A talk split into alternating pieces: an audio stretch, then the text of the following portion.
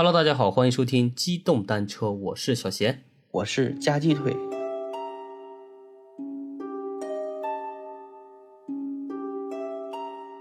啊，这个我们是最后一期了，可能是最后一期的一个线上录制了。你这最后一期把我们听友给吓到的。上海这边已经可以复工复产了，然后是抽个机会，我们就可以做线下的录制，这样的话可能效果会更好一些。对，嗯，那今天呢，我们就是继续我们的一些怪谈。嗯，对，这又是比较近的一个故事。这个故事就有点，嗯，你说它灵异吧，它也没出现真正的所谓的灵体好朋友之类的，对吧？嗯，这事情啊，就有点类似于，就整个故事有点类似于，就是有点像两个人进到了一个平行空间，最后在那个世纪里发生的事情，其实和这个我们的一个现实世界是对不上号的。嗯，所以说就感觉这个故事就很很算是很怪异吧。好吧。啊，这个故事呢，其实离我们时间也不远啊。呃，这个文章呢是楼主是写于那个一九年。嗯，为了那个表述的更加流畅啊，也方便那个大家更有代入感啊，我这边就直接以楼主第一视角来讲述这个故事。嗯，行，那我们就直接进入今天的故事。好的。嗯，我在写这篇文章的时候呢，是怕我哪天就突然间就嘎嘣了，就跟大家 就是没有一个交代，所以说也想就着这个文章，把我最近碰到的故事给大家表述一下，阐述一下我内心最深处的那份恐惧吧。在故事的这个开头呢，我跟大家做个背景介绍，我是一个三十二岁的一个中年人，土生土长的成都本地人。那平时呢，我性格也挺开朗的，也比较乐观。我也是一个坚定的无神论者。在写这篇文章的时候呢，我确信我是没有服下任何的精神性的治疗的一些药物，也没有精神治疗的一些经历，所以说我的神智是非常的清醒的。而且呢，我经过一些网上的一些测试题啊，大概我的 IQ 也能达到一百二十多，算是比较正常的一个水平。这不是正常，这是高智商了吧？嗯，有一点。就楼主的那个智商达到一百二，起码是聪明人。对，起码是个聪明人。对，像咱们那个正常人，一般都是在一百左右，对吧？一百一左右。嗯，那就可能他比正常人稍微聪明那么一点点。对，反正考试那肯定是个中上等水平。嗯，那我继续。因为我小时候呢，特别害怕一些鬼怪和灵异的一些事件。那但是我这个人呢，其实也比较倔，也比较犟。越是怕什么，越是不喜欢什么，我就会越发的想去克服这些我自己不太擅长的事情。所以说我从小的时候就开始看各种的鬼片听各种的鬼故事，而且呢也会到处的挖掘和灵异事件相关的一些信息，然后是不断的锻炼自己的胆量。起初呢就是特别害怕，那后续呢就会变得特别好奇，直到有一天，所有的影视作品都已经无法满足我的一个好奇心了。由那时候开始，我就有段时间就特别热衷于探灵，一直到这个事情发生之前呢，我可以说我是一个非常非常典型的一个无神论者。哇，还胆子很大。对，就说到这个探灵，我之前就大概在两三周前吧，就在短视频平台，还有是一些互动的一些故事群里面，就看到有一个，也不知道是那哪个直播平台的一个。就是算是 UP 主吧，他好像发了一个就是去荒郊野岭探灵的一个视频，我不知道那个头哥有没有看，我应该是转给你看了。他把那个什么筷子立到碗里面，碗里的水就变成红色的，类似于血水一样，就涌出来了。然后后来那个屋子里有好像什么，就有点像不干净的东西，就摔碗、摔盘子那些的，就录下来了，特别吓人那个。那个我看了。但是我看的那个太害怕，我就给关了。我也是，我也是晚上看了一眼，光看了一下他们发的图片，我都不敢看了。就是第二天大白天，我打开看了一点。鬼故事的主播竟然害怕看鬼故事，这这不是害怕看鬼故事，这是直接碰到了一些就是你无法解释的一些事情，确实有点吓人，像超自然事件了。对，有点超自然事件，而且他那个。有一个镜头是他把那个手电筒就往那个玻璃里面聚焦照嘛，就一下照的看见好像有个老太太在那边窗口站着，哦，特别特别清晰，那个图我我看了啊，太嗯太吓人了。反正挺吓人的。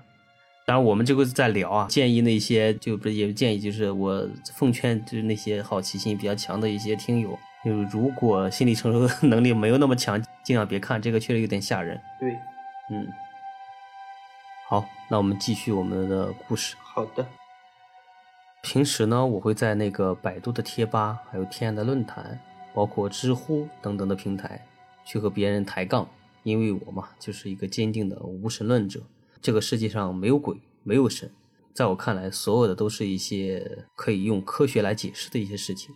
所以说我就会经常在论坛上和大家进行一些辩论，直到我经历了这次以我有限的知识储备已经完全无法解释的事件以后，我才觉得我的世界观发生了转变。这故事呢，其实没有任何的恐怖色彩，我也没有把这个的经历进行润色。这故事呢，也没有那么恐怖，只是比较怪异。我的朋友 A 是一个非常优秀的一个青年，三十多岁呢，就可以通过自己的努力，就已经在成都买了好几套房子。哇，那他呢，也就是这个事情的主角，成功人士啊！年轻有为啊，三十多岁好几套房子，你想想。小贤，你看看你几套了？哎，我们讲故事啊，继续继续。掩饰你的心虚。那我们继续我们的故事。二零一八年夏天，我们一行人去在成都周边的一个县市，当时来到了一个叫做崇州市街子古镇青某神韵的小区，租了一个民宿。因为我家有两个狗子，一般去外面游玩的时候住酒店基本上是不可能的，酒店都不让我们进入嘛，所以说只能就是租借这些可以带宠物的民宿。我们租的这个民宿呢，是在一个连排的小别墅里面，一楼跃二三楼那种跃层，有点类似于我们现在这个别墅啊，就是一楼和负一楼是一家，然后是二楼、三楼是一家那种感觉。那这家民宿装修呢是也挺精美的，环境呢，包括小区的一些周边配套都挺不错。最重要的是，这个小区出门就是那个街子古镇这个景点。这一点呢是非常吸引我们大家的。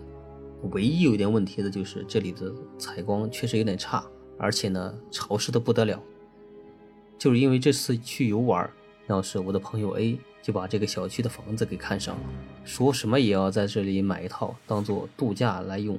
说这边买完房子以后也好有一个就是平时休闲娱乐的一个据点。那当时呢我们以为他其实是说着笑，并没当真。结果这话刚说不出两个月，他还真的就在这个小区里面就把我们租的这一套，还真的给买掉了。天哪，说到做到啊！有钱真好。有钱任性啊，真的是有钱。是啊，嗯，说买别墅就买别墅，值得我们学习。太有钱。呃，这个民宿的老板呢，其实是在这个小区里面，他有四套房子，也就是说，我朋友其实只是买了他其中的一套。嗯，老板说，当时他买的时候，其实这些房子也都是二手房。他介绍说，买这里呢，就是因为这边的房价很便宜，然后是一三年前后，本地的一个当官的给情妇还有其他的一些就是人员买的房子。嗯，后来呢，因为国家加大力度反贪治理，所以说这个当官的为了就是套现跑路，低价的快速的出了这套房子。所以说，这个民宿老板就是趁着那个机会，花钱捡了个漏，买了四套，哇，那之前那个官儿得有多少套啊？这就不好说了。啊，继续讲，继续讲。那然后呢，就是卖给我朋友 A 的时候呢，其实是当时以市价的这个价格来成交的。由于这个房子的那个装修也挺精美的，嗯，只需要简单的修改一下地暖和一些除湿的一些系统，基本上不用什么装修。所以说，我的朋友 A 也没经过很多的讨价还价，就直接拿下了。就这样过了一年，大概是在一九年的八月份，我们又过去一趟。那这次去的时候是为了度假，但是我们住了两个晚上，发现这边实在是太潮湿，包括我们的被子啦、床单啦，在开空调制冷和除湿的情况下，晚上还是湿哒哒的。于是第三天我们就打算回去，因为这里根本睡不好嘛。然后这个时候呢，就是朋友 A 叫来了家政，然后是想彻底的把房子里面的一些霉菌和一些霉点做个清扫。由于我呢是跟那个 A 的关系是最好的，我就决定留下来帮他一起弄一弄，帮帮忙。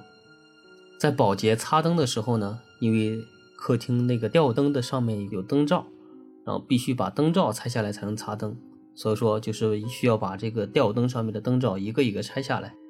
A 家里呢，其实吊灯一共有八个灯罩，保洁就一一分别的把这些罩子拆下来擦。然后在拆的过程中呢，拆下来发现每个灯罩里面都会有一个黄色的这个卷着的纸。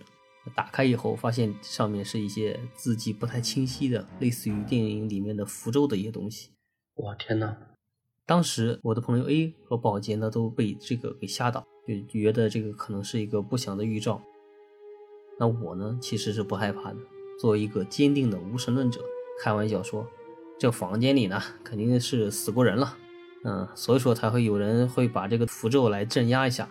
把这些灵魂困禁在这个房子里面，然后呢，鬼就会附到你身上，然后帮你完成个心愿，再给你一大笔钱，你就发达了。啊，说着笑着，我朋友那个心也放宽心了。吓人。对，就楼主呢，就可能是跟那个开玩笑，他的朋友 A 在开玩笑嘛，就是说这个事情，有点像那种香港的一些就是那种搞笑的那个灵异电影里面的情节了，有点。嗯。那我们继续啊。那发现了这些符纸以后呢，我们就赶紧联系了那个之前的民宿老板。民宿老板说，他之前也从来没见过相应的这些东西，所以说也就有理由相信这个房子在民宿老板接手之前就已经存在了。然后呢，在好奇心的驱使下，我决定要对这个房间进行一个大扫除，就相当于把所有的犄角旮旯里面可能存在的一些，就是可能灵异的一些物品全部给找出来。那我先把这些符纸呢，就用手机拍了一下照片，并准备发朋友圈，想做一个炫耀什么的。结果呢，就是我的准备继续在楼里面进行探索，就是没来得及发。然后是从三楼开始，一直往一楼一个角落一个角落的找，坚决不放过任何可以找到线索的一些空间。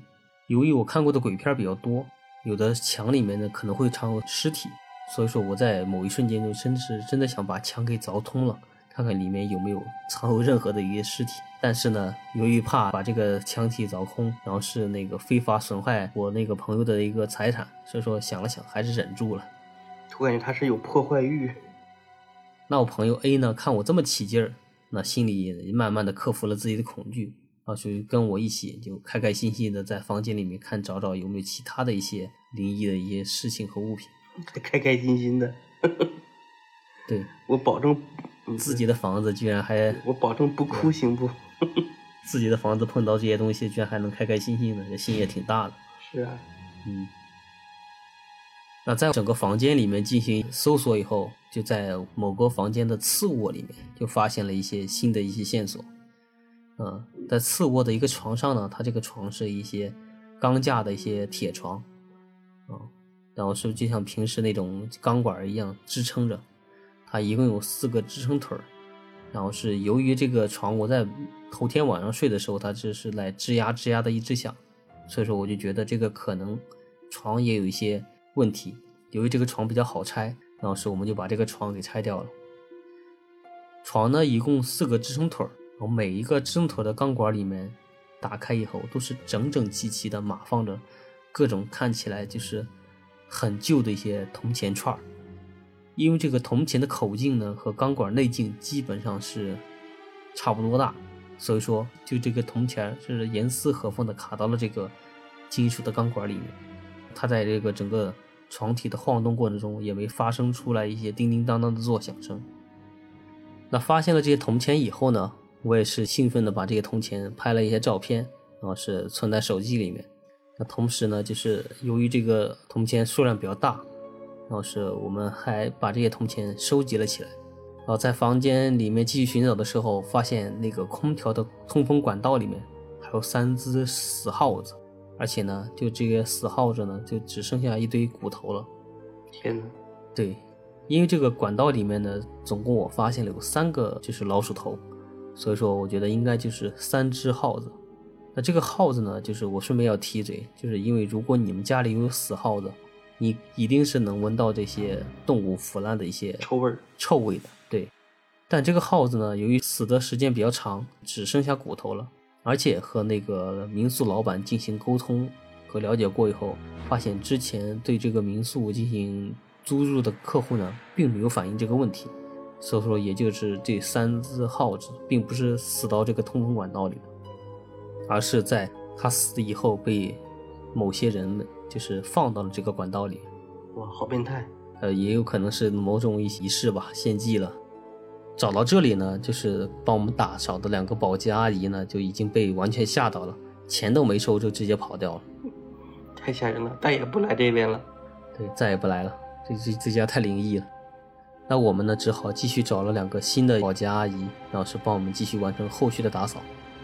然后在那个打扫之余呢，我们坐下来，就是在聊天过程中，A 告诉了我一个事情，就大概是在去年买完这个房子要装地暖的时候呢。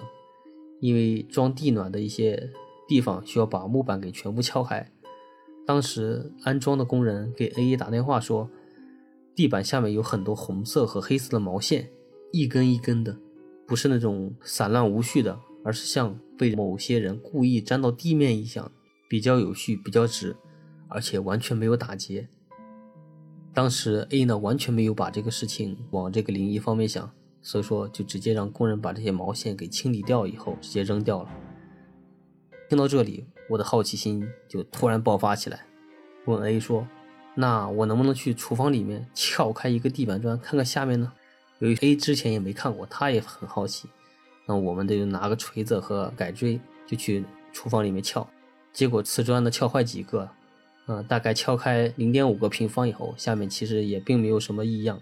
可能之前做地暖走管线的一些师傅呢，已经把这个东西清理得很干净了，所以也没发现什么异样。那再后来呢，我们就把之前找到的那些符纸给全部烧掉了，耗子的那些骨头呢，也让保洁清理了一下，全部扔掉。由于在次卧的铁床柜里面发现铜钱比较邪门，加之这个量比较大，我这边和朋友商量了以后，决定先把这个物品呢放到物管处的一些保险箱里面进行存放。再做后续的鉴定以后再拿出来。其实讲到这里，我就觉得有点就挺怪的，对吧？他把符纸烧了，把那个耗子尸体让保洁清扫了，但是你发现的那些铜钱为什么要放到物管的保险柜里，对吧？说的按理说他朋友这么大的一个家，就家里面没有保险柜吗？放哪儿不行啊？对呀，所以说就放到物管那边，反正是没法解释吧？对，不好解释。嗯。那我们继续啊，好，继续。那当天晚上呢，我就和 A 一起返回了成都。一路上，我们都在邀请当地的同行朋友进行一些鉴别，同时呢，我们也第一时间把朋友叫出来一起聚了聚，把整个现场的一些事情逐一的跟大家讲了讲。当然，讲的时候呢，我就绘声绘色嘛，因为我喜欢看一些灵异故事，呃，加之自己了解的一些灵异的情节比较多，再加上旁边有女生。我就故意讲的很吓人，然后是把那些女生吓得就是嗷嗷叫，我就感觉特别有满足感。太坏了，这个人。嗯，那就在我讲到符咒的时候呢，我想着要把手机里的照片给他看一看。结果打开手机的一瞬间，发现我手机里面之前拍到的那些符咒、铜钱，乃至那个死耗子，甚至三天前我们去的时候给这个房间拍的合影，任何一张照片都没有。天哪！在这个时候呢，我赶紧让 A 打开自己的手机，翻看那个之前我们拍的一些相关的照片。在他翻的过程中，发现他的照片也没有了，这个就有点吓人了。就是两个人拍的照片就平白无故消失了。那这个时候呢，朋友们都以为我和 A 其实串通好拿这个事情来骗他们的，说我们在演戏。但我和 A 肯定了解其中的缘由，由于我讲的就是比较深、比较细。朋友们，他们就以为我们这边其实是在编故事来吓他们，也许是碍于面子，也许是我们也被吓到了。我和 A 实在是受不了这个这个事情，所以就约定着我们想第二周的时候再回去一趟。那朋友就说，这个事情再过两周，你们是不是能有时间去现场布置呀？要不然我们就明天去看看现场会有什么发生。那在朋友的怂恿下，我们就相约第二天的下午，再一起返回那边进行现场的查看。那第二天我们是赶到上午就回去了。上午出发的时候，由于我们两个没睡好，而且呢心情经过昨晚的照片事件也特别沉重，所以说一路上就默不作声。然后是在我们车刚上了就是成温立交桥的时候，我和 A 的车车胎同时爆掉。我们下车检查以后，发现我们的车并没有碾压过任何的尖锐物品，胎压呢都显示正常。就这样莫名其妙，两个胎都爆炸，而且都是在同一时间。那由于呢是在早高峰的时间，所以说大家的车行速度都比较慢，也并没有发现什么意外。我们只好找到备胎，同时换了胎以后，弄完就继续往前走。大概到了崇州市的怀远镇以后呢。由于这个是去街子古镇的必经之路，所以说我们就在怀远镇找了一家当地非常有名的餐厅，准备吃个午餐，再继续赶路。那我们去的呢是一家号称正宗的一个当地老店，生意呢也非常火爆。我们进去以后呢就点了当地特色菜，但是在上完菜我们吃的第一口就发现这个菜的菜品不对，因为他们炒这个回锅肉，我们吃的以后发现是臭的，哇，太恶心了。对，就是你想想，开饭店怎么可能会有问题菜直接来让顾客吃呢？而且还是一个老字号的一个老店，对吧？那由于这个菜是发臭的，我们就赶紧把老板叫过来。老板说：“我以人格担保，我们的菜每天都是新鲜采买的，不可能有任何问题。”但结果他尝了以后，确实发现这个菜是臭的，所以他也很好奇，也很奇怪，想了想说：“那我们就重新给你再做一份吧。”由于赶路的时间比较长，我们也确实比较饿了。我这个时候呢，就拿起了他们的一个现成的一个叫冻糕的一个食物开始吃起来。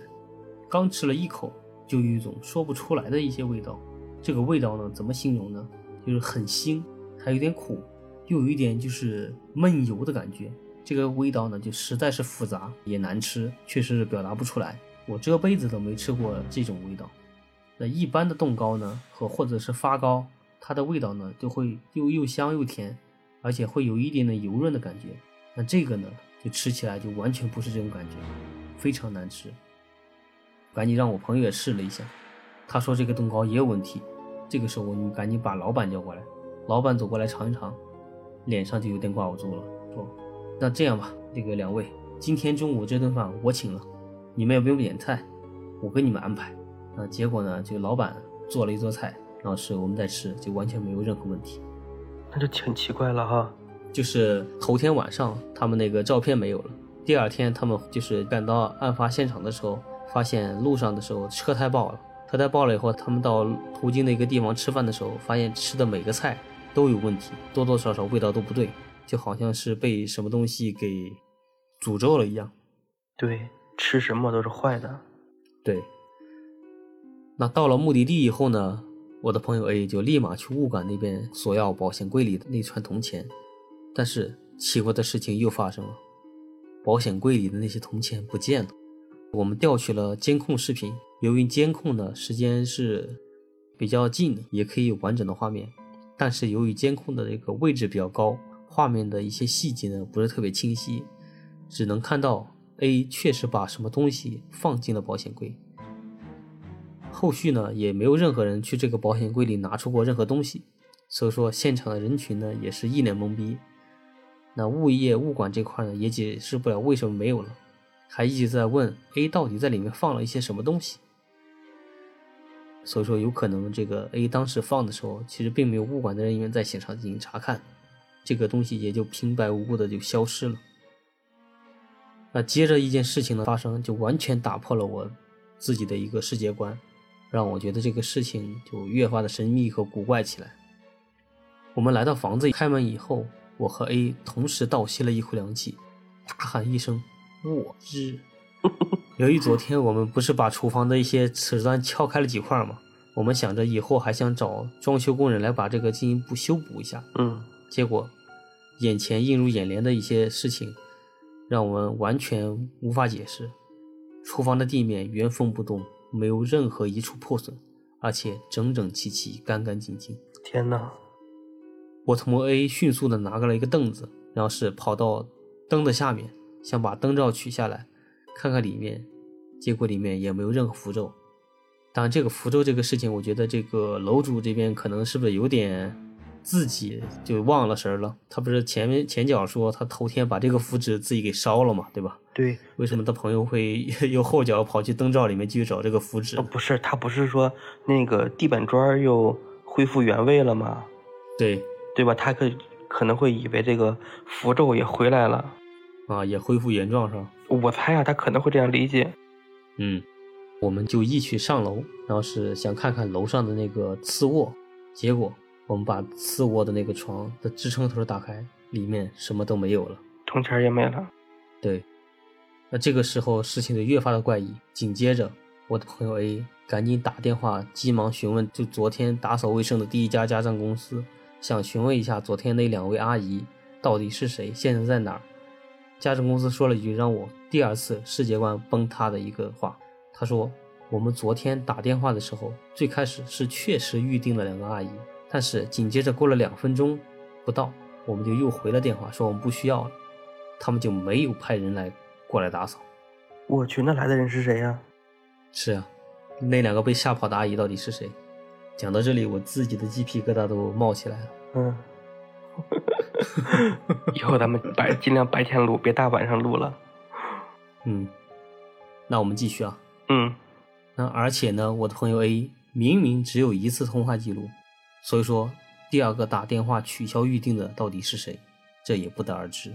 对，由于事情比较蹊跷，然后这个时候呢，我朋友为了求证，又快速的拨打了第二家家政公司，说呢是想让昨天来做家政的阿姨呢，今天再来做一下，因为昨天的卫生没有打扫干净。大概等了两个小时左右，昨天第二次来打扫的阿姨过来了。我和 A 呢看到了这个阿姨，就像抓住了救命稻草一样跑过去，抓住阿姨就问：“昨天是不是看到我们两个把那个地板砖给撬开了？”阿姨的回答让我们瞬间彻底的崩溃了。阿姨说：“你们昨天一直在阳台聊天啊，聊了一会儿说有点困了，说想睡一会儿觉，就直接上楼睡觉了。那我们做完清洁以后喊你们，然后指了指 A，就喊了喊你，你就下楼把钱给了我们啊。你，然后是又指了一下我，还从楼上下来给我了一个黑色口袋，说里面有旧毛线，让我丢一下。我们收了钱就走了，没有看到你们在弄厨房啊。我的天呐，障眼法。嗯，当时我听完这个话，犹如晴天霹雳。我不知道 A 当时是在想什么，那我确实当时有点两腿发软，差点没坐地上。想到我是一个一米七、将近一米八的一个大个儿，一瞬间两腿发软，差点瘫坐地上的一个样子，现在回想起来都有点搞笑。那随行我们一起来的朋友们呢，都始终半信半疑。我们这个事情太离奇了，有很多解释不通的地方。但是，信于 A 不能随便把自己的房子说成一个凶宅，所以说这个谎对朋友来说确实是没有任何的一些可怀疑的地方，因为 A 不可能因为这个玩笑把自己的房子说成一个凶宅嘛。对，那事情过了一周不到呢，我的朋友 A 就把这个房子挂出去，然后是一个月后就把这个房子给卖掉了。啊，不知道有没有亏钱哈？我觉得对于那个就是楼主的朋友 A 来说，亏不亏钱都无所谓了，因为自己已经有不少钱了嘛。但这个故事确实是就特别奇怪，是很奇怪。嗯，就有点像呃两个人就是在另一个空间里面做了一些事情，结果呢，就是在这个现实空间里面其实并没有发生，对吧？是啊，我觉得有点像那个我们之前好早以前讲的那个什么消失的潘博文，对对，他对做的事情有点类似于进入。平行空间。对，就他做的事情和现实里面别人看到的事情完全对不上号，反正挺奇怪的。我觉得这个事情，哎，这种事情到底是真假啊？这个很难说。对，所以说大家呢也就把它作为一个奇谈来听听就好了。嗯，对，具体这个事情的真伪呢，我们也没法求证。这篇故事的由来呢，也是在网上的一个帖子里面的一个回复。嗯，所以说大家就还是当故事听吧，不要想太多。所以大家可以在评论区里面讨论一下啊，对这种事情的一个看法。嗯，那行，那今天的故事呢，就给大家讲到这里。那如果大家喜欢我们的故事呢，就也可以在评论区里面跟我们留言进行讨论。嗯，如果觉得我们讲的还不错，也可以点赞啊，也可以转发，而是让更多的朋友听到我们的故事。对，给我们的专辑做一个五星好评。行，那我们今天就讲到这。好的，拜拜。嗯，拜拜。